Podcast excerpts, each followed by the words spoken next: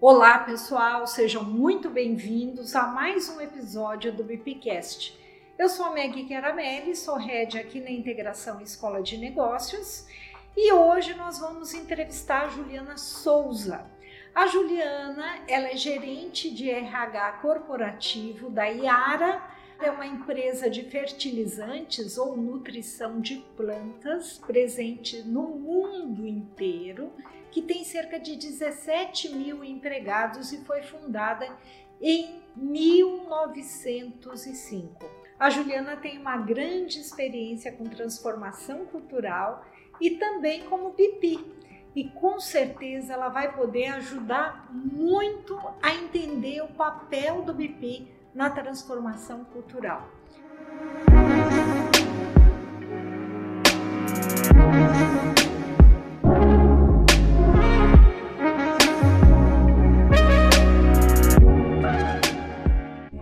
Ju, eu super agradeço a sua participação. E antes que a gente comece aí o nosso bate-papo e eu comece a fazer várias perguntas para você, eu, eu gostaria muito que você se apresentasse e falasse um pouquinho da sua trajetória profissional. Bom, é, eu tive uma mudança de carreira, então minha primeira formação é em educação física e eu trabalhei nessa área durante alguns anos. Depois eu fiz administração de empresas e desde o meu primeiro ano de faculdade já comecei a trabalhar na área de recursos humanos. Comecei na indústria papeleira, trabalhei na Suzano, papel e celulose, depois na Santer. É, depois eu fui para o varejo, trabalhei alguns anos no Grupo Pão de Açúcar. Passei por educação, trabalhei na área de educação também. Depois eu fui para Telecom, trabalhei durante algum tempo na Nextel e há dois anos eu estou aqui na Iara, no agronegócio, então já, eu já passei por alguns, uh, alguns, algumas indústrias diferentes ao longo da minha trajetória. Quanto Desde tempo 2000... você está aí, Ju? Dois anos. Dois anos. 2019, é, eu tô aqui na Yara. Durante boa parte da minha carreira, atu, atuei como BP desde 2011. Eu atuo como generalista de RH em, nessa, em todas essas empresas, né? Entrei aqui na Yara como é, HRBP do comercial e do marketing e desde março desse ano estou como a gerente de RH da área de HRBPs, então liderando um time incrível que nós temos aqui é, de BPGRH. Então, é, e é um grande prazer poder compartilhar um pouquinho da minha experiência aqui com vocês hoje. Juliana, você me falou da participação é, da transformação cultural da Iara, né? E isso me chamou muita atenção, porque nós temos um curso de formação é, de Business Partner. Você conhece algumas pessoas da Iara já fizeram um curso aqui com a gente. E uma das coisas que os alunos sentiam muita falta em termos de conteúdo era sobre cultura organizacional, né? Que é um tema que eu acho que está começando a ser bastante difundido agora, embora já tenha mais de 30 anos no mercado. Então eu queria muito te ouvir sobre como é que foi feito o trabalho na Iara. Conta um pouquinho para a gente dele. O trabalho já estava sendo feito, a gente um, contratou em 2018 uma consultoria para é, tornar mais é, tornar mais prático os nossos valores é, que ficavam na parede, mas que a gente não tinha tanta ligação com comportamentos, o que era esperado efetivamente dos nossos colaboradores no dia a dia, quais, quais eram as vivências. Então a gente sentia, a, a empresa sentia falta dessa vivência é, da nossa cultura, dos nossos valores no dia a dia, na parte prática. Foi contratada uma consultoria em 2018, então não estava aqui, não peguei o início do projeto, mas uh, sei bastante da história de como isso aconteceu. E a partir do momento que eu entrei, a gente segue fazendo vários trabalhos até hoje. A mudança cultural é algo que toma tempo, que é um trabalho constante é, e que não é o trabalho de uma consultoria durante algum tempo que vai endereçar. Isso é algo que tem que se manter vivo, né? E que a liderança e nós uh, da área de recursos humanos temos um papel fundamental para que isso aconteça. Então, o trabalho da consultoria é pontual, certamente bastante importante para iniciar esse trabalho, mas depois tem um trabalho interno extremamente relevante para que isso de fato se concretize, para que ele permaneça é, ativo e vivo no dia a dia. Então, compartilhando um pouco, foi contratada uma consultoria é, para primeiro começamos com um diagnóstico, e esse diagnóstico foi, foi feito, uh, a gente depois, como resultado dele, tinha a nossa, as nossas áreas de luz, o que a gente tinha de melhor, e as nossas sombras, o que a gente tinha de oportunidade para melhorar relacionado aos nossos valores. É, com isso, foram feitos diversos workshops com a alta liderança da Yara para entender como aquilo se refletia, quais eram os do's e don'ts que a gente chama, né? Quais são os comportamentos desejados, esperados e que a gente quer que os nossos colaboradores tenham e quais são os don'ts, os comportamentos que a gente não deseja no dia a dia para cada um dos nossos quatro valores. Então, a gente uh, saiu com os do's e don'ts de cada um dos nossos valores, comportamentos esperados e os não desejados, não esperados, e a gente formou um grupo de referência então composto por líder, líderes de diversos níveis, desde coordenação até uh, a direção da empresa. Então a gente tinha um, um, grupo de referência formado por cerca de 20 líderes de todas as áreas da organização, é, que foram capacitados em relação a, essas, a esses pontos fortes, as nossas oportunidades, e eles de, ficaram como responsáveis por disseminar isso para todos os demais líderes e serem uh, e fazerem as escutas, né? É, sensoriarem como estava a organização em relação a esses comportamentos. É, além disso, toda a equipe de RH, boa parte da equipe de RH também foi treinada, foram feitos workshops com a equipe de RH para treinar a, a, nossa equipe também, para que a equipe de RH pudesse também disseminar é, para todos os demais níveis da organização é, essas questões relacionadas aos nossos valores, aos comportamentos esperados e os não esperados. É, esse foi o início do, do trabalho. É, também muito forte toda a parte de comunicação. Então, eu estou aqui numa sala, inclusive, que está representando um dos nossos valores, que é a colaboração.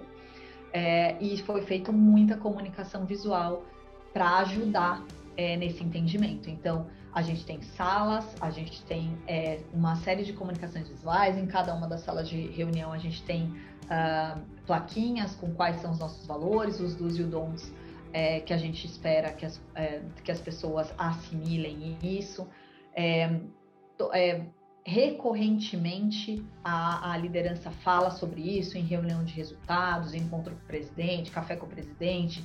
Então, esse é um tema é, bastante difundido por todos os nossos níveis uh, de liderança aqui dentro para reforçar isso também com os nossos colaboradores. Além de fazer parte de programas de reconhecimento, faz parte da nossa avaliação de desempenho. Então, uma das partes do, da nossa avaliação de desempenho é comportamento com base nos nossos valores.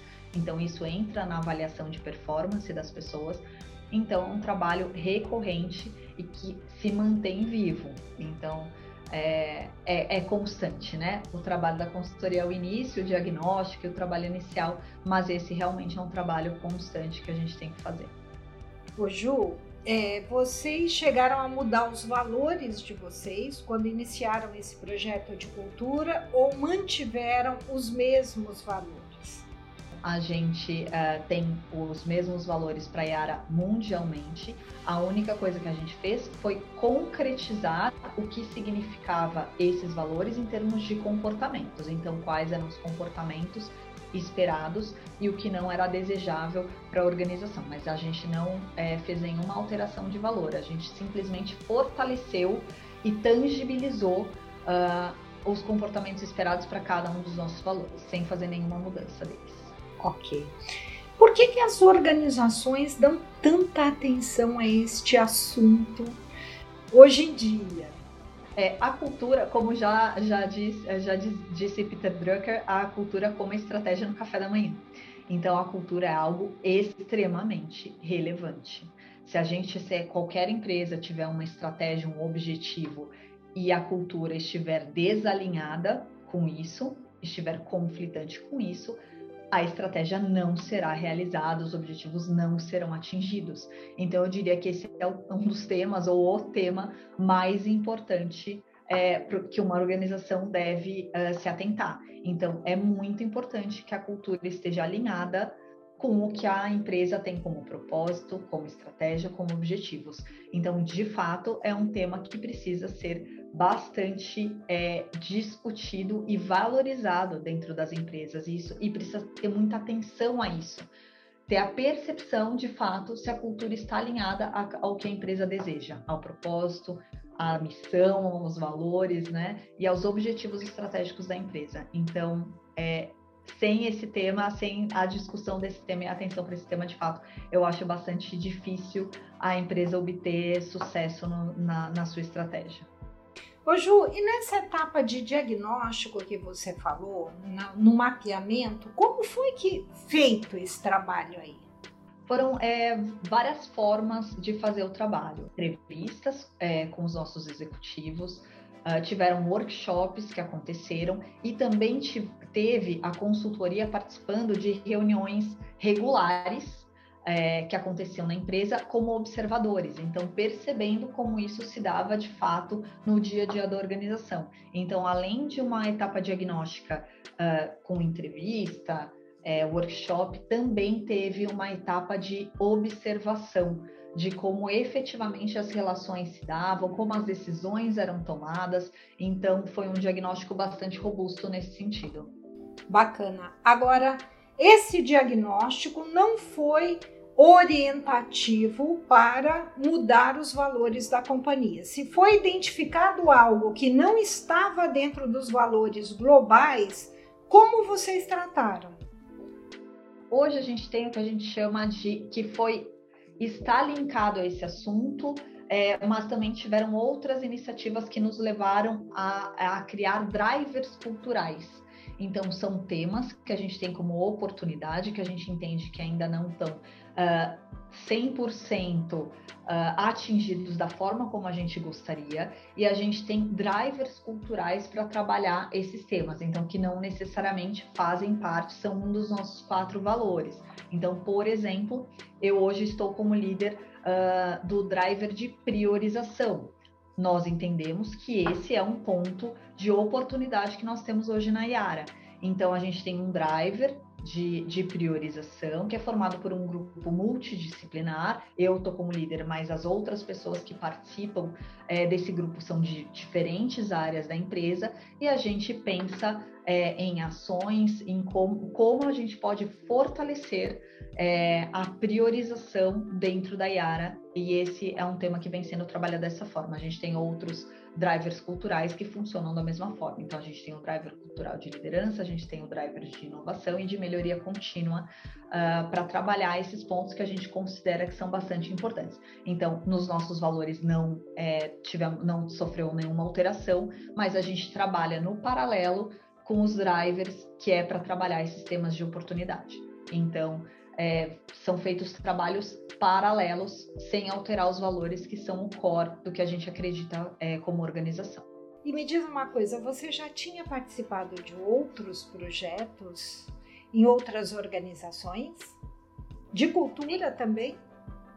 De, num formato diferente do que teve aqui. Uh, já participei em algumas, vou contar o mais recente anterior, a Yara, que foi na Nextel, num é, formato bastante diferente, porque a gente não contratou consultoria, existem várias formas e várias, uh, vários cenários que levam uma empresa a é, ter que, ou querer, né, ter a, a, vontade e a necessidade de trabalhar a cultura. No caso da Nextel, a gente teve uma mudança muito grande uh, na, na alta liderança e que mudou a forma como a gente é, se organizava mesmo. Então, a gente passou a trabalhar com é, é, agilidade, né? Com metodologias ágeis. Então, a se organizar por squads, a ter OKRs para é, ser a forma de, de medição. Então, em vez, ao invés das metas tradicionais, né? Do modelo tradicional uh, de, de metas, a gente passou a trabalhar com OKRs, que muda bastante o formato. É, e com isso houve uma necessidade muito grande da gente trabalhar a cultura da empresa para se adaptar a essa nova realidade. Então foi feito um trabalho muito grande de cultura para que fosse possível a cultura se alinhar a este, essa nova forma de trabalho. Então, toda a liderança, junto com o RH, a gente fez diversas ações uh, para que isso fosse possível, inclusive uh, para poder trabalhar na metodologia de squads, a gente, eu fazia parte da squad das squads que a gente chamava, que era como que a gente vai fazer para treinar os nossos, nossos colaboradores a trabalhar nesse novo modelo que é tão di diferente né, do, do, modelo tradicional de trabalho. Como que a gente vai apoiar a liderança a entender esse novo modelo também? Porque a Squad não tem necessariamente um modelo de hierarquia como nós estamos acostumados. Então, tudo isso exige uma mudança de cultura e de comportamento bastante forte né? E eu tive a oportunidade de participar da Squad das Squads que uh, fez parte dessa é, de como a gente faria essa transformação na empresa. Foi uma experiência muito interessante, extremamente rica, é, e é impressionante ver como a empresa uh, conseguiu se adaptar e trabalhar nessa, nesse novo é, modelo e ainda convivendo de alguma forma com o modelo tradicional, digamos assim, mas em muitos projetos trabalhando com a metodologia ágil, em modelo de squads, equipes multidisciplinares, autogerenciáveis, enfim, né, trabalhando com OKRs. Então, é, acho que para trabalhar cultura existem várias formas e várias necessidades que nos levam a isso. Então, são modelos muito diferentes. O que eu vivenciei, estou vivenciando aqui na Yara e o que eu tive na Nexel, modelos bastante interessantes, motivações diferentes, formas diferentes de fazer e é, ambos bastante ricos é, e com transformações bastante significativas na organização, muito fortes. E Ju, você acha que esse projeto tem que começar por quê? Olha, o RH pode ser, pode provocar, mas certamente a liderança da empresa, a alta liderança, tem que é, é, assim, eles são os grandes patrocinadores e mais do que patrocinadores, eles precisam é, trabalhar nisso, engajar ativamente. Então, sem a alta liderança, é, participando, se engajando e sendo realmente uh, os role models do que a gente espera é, de cultura, eu diria que é bastante desafiador uh, conseguir. Então, por mais que o RH pode ser uh, quem dá o start, né, quem provoque a discussão, certamente a alta liderança da empresa tem que estar muito engajada, extremamente participativa e ativa em toda a construção. Não é só no momento que, que já está pronto. Então, desde o momento inicial até toda a disseminação e principalmente depois na manutenção, eles são, eles têm um papel fundamental. Então, sem alta liderança é impossível a gente fazer um trabalho de cultura. Sem dúvida nenhuma. Agora eu queria saber assim, que dicas você dá para os BPs e para os RHs que vão te assistir, como é que eles provocam o presidente, os diretores sobre o tema? O que, que a gente faz? Olha só, eu acho que é, esse é um trabalho constante nosso, né? A gente tem que provocar, no geral, nós como HRBPs, esse é um grande é uma das grandes tarefas que a gente tem, né? Então, a partir do momento que a gente percebe uh, que, por exemplo, a nossa cultura organizacional não está alinhada à, a, a estratégia, é muito importante que a gente venha com evidências. Em que momento nós observamos isso? Em que momento nós é, vemos que as coisas não estão caminhando uh, em paralelo, não estão alinhadas? Eu acho que é muito importante é, para toda, para qualquer profissional de RH ter isso muito forte. Uh, essa capacidade de leitura de cenário e de trazer para o concreto, com evidências, com exemplos, é, com situações que estão acontecendo na prática e que mostram esse desalinhamento. Então, muitas vezes isso pode acontecer talvez num diagnóstico formal, mas outras vezes é, é, é, muito mais em você fazer essa leitura, entender quais são os desalinhamentos que existem e ter uma conversa com seus principais interlocutores sobre isso, despertando aí sim aquela faísca que faz a pessoa perceber que precisa fazer algo sobre isso. E a partir disso você mostra como é possível uh, que exista esse alinhamento. Então, eu acho que a questão de fatos, dados, exemplos é muito importante para que a gente possa, de fato, ter o engajamento uh, deles nesse trabalho. E principalmente credibilidade de vocês, né? Tem que ser um gestor ou um BP que tenha credibilidade para falar de um assunto que é um assunto impactante para a estratégia. Esse, sem dúvida, é um dos grandes, é, é, um, é, um, é uma premissa para o trabalho de HRBP, uh, essa questão da, da confiança, da credibilidade de você construir uma relação, de você conseguir uh, ter isso, isso já estabelecido com os seus uh, principais clientes, isso é fundamental. E isso só acontece se você tiver a visão do negócio, se você entendeu que, é, quais, qual é a estratégia, para onde a gente está indo, o que está se passando na ponta, porque senão é muito difícil que isso aconteça, isso não vai acontecer. Então, essa, essa questão é uma premissa. Para o trabalho de HRBP ou de uma gestão de RH, do, do RH como um todo, a questão da, da confiança e da credibilidade, do alinhamento com o negócio é fundamental. É impossível fazer nosso trabalho sem isso. Você falou do grupo referência, que normalmente as empresas têm, chamam até de anjos da guarda, não é? Não sei se vocês chamam de anjos da cultura ou guardiões da cultura aí na Iara. Qual o critério para selecionar essas pessoas ou esses executivos, não sei se são todos executivos ou não, eu sei que tem que ser pessoas de influência dentro da empresa.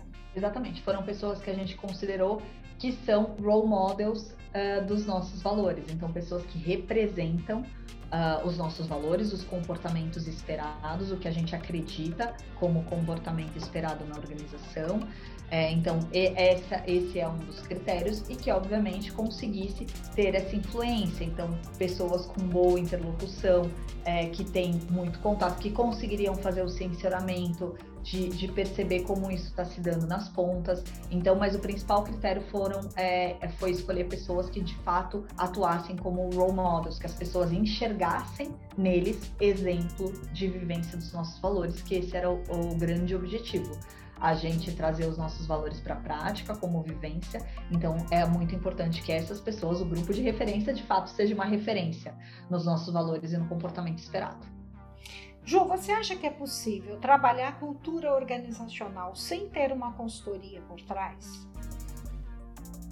Eu acho que é possível. Eu acho que é difícil, é, é um trabalho bastante trabalhoso. Uh, em alguns momentos, a, a, consultoria pode ser bastante importante como uma neutralidade, então de ver de fora, porque muitas vezes, como você não está dentro da cultura, né? Exatamente. Não tem o olhar da cultura, porque querendo ou não, a gente tá no pântano junto com todas as pessoas que nós somos da empresa. Então, o que a gente enxerga é o que todo mundo enxerga. E um olhar externo, eu acho que pode ser interessante. Eu concordo eu com você. É, eu acho que é possível, como no exemplo que eu dei na Nextel, quando o fator que levou à mudança cultural não, há, não é necessariamente uma questão da cultura já implementada, e sim a necessidade da mudança por um fator bastante específico, que era a mudança da forma como a gente se organizava. Então, é, um, é bastante diferente de você falar, a gente já tem nossos valores, eles estão aí na parede, só que eu não enxergo essa vivência pra, na prática, como é que a gente faz para concretizar isso.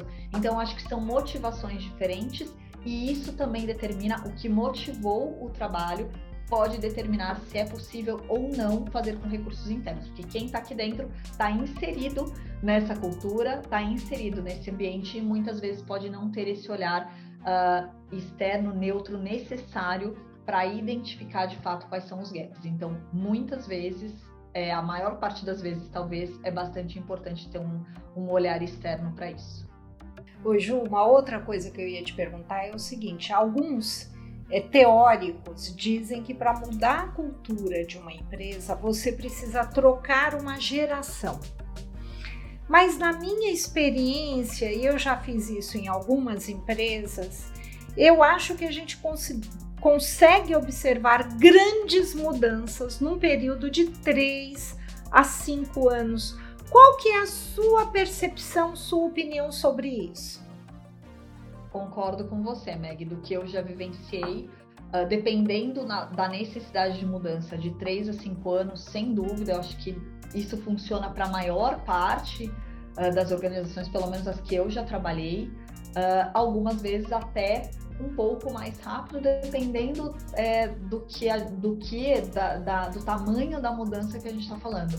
Eu não entendo que é necessário uma geração para. Eu acho até que, uh, da forma como a gente vem, a rapidez que as coisas acontecem acabam também acelerando e empurrando para que isso seja mais rápido. Pelo menos hoje, o que a gente vê é uma série de mudanças que acontecem é, e que envolvem também cultura organizacional e que acontecem muito mais rápido do que de geração em geração. Então, acho que de três a cinco anos é, um, é algo bem é, viável que eu enxerguei é, no meu, nas minhas experiências anteriores, é esse o tempo mesmo.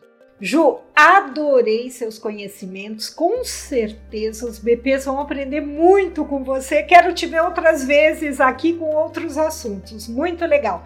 Mas agora queria fazer uma brincadeira com você. Não sei se você viu nos nossos episódios anteriores. É uma cena chamada ping-pong. Eu vou fazer uma pergunta bem rápida para você e você responde rapidamente também, tá? Aí não é sobre cultura organizacional é sobre a atuação do business partner, ok? Primeiro é um erro que um BP jamais deve cometer. Quebra de confiança, combina algo e não cumprir o combinado. A melhor qualidade de um BP eficiente. Construir relação de confiança e parceria tanto com as áreas clientes quanto com o RH e saber fazer leitura de cenário, ler as entrelinhas e agir de acordo com isso. Uma responsabilidade que o bebê não pode perder de vista. Foco na estratégia de negócios e de pessoas. Uma dica para ser um BP de sucesso. Influência e dinamismo eu considero que são bastante importantes. Um problema que não é da responsabilidade do BP resolver. Tomar o papel do gestor. O BP não pode cometer esse erro ou ser uh, a pessoa de recado. Legal. Com a pandemia, qual o grande desafio do BP pra, do BPE para se manter próximo das pessoas das áreas que atende? Teve que ser, a gente está tendo que ser persistente e consistente, participar de fóruns uh, com as áreas clientes, então persistência e consistência para manter o contato e fazer leitura de cenário de, de uma maneira diferente foi bastante importante. E olhando para o mercado, de uma maneira geral, não precisa ser especificamente da Iara, o que, que você acha hoje que falta nas organizações para elas, ser, elas serem uma das, um, um lugar bom para se trabalhar? Talvez seja um pouco clichê, mas comunicação clara, é, objetivos comuns alinhados, é, propósito são coisas que fazem muita diferença e essas coisas bem trabalhadas fazem bastante diferença no dia a dia. Ju, muito obrigada. A gente está finalizando aqui nosso programa. Muito obrigada. Eu tenho certeza que você contribuiu demais para essa galera que está entrando no mercado, que está começando agora como como consultor interno, está implantando muitos, né? Vem fazer o curso aqui na integração e ainda não são BPs. Então, todas essas informações que nós estamos trazendo para eles é assim de muita, é, de muita utilidade. Eu que agradeço o convite, Meg. Muito obrigada. Foi um prazer conversar com você. Espero que esse episódio tenha contribuído com a formação de vocês e gostaria de lembrar que esse vídeo está ah, gravado e fica disponível no YouTube e também no Spotify. Por favor, curtam e compartilhem com os amigos.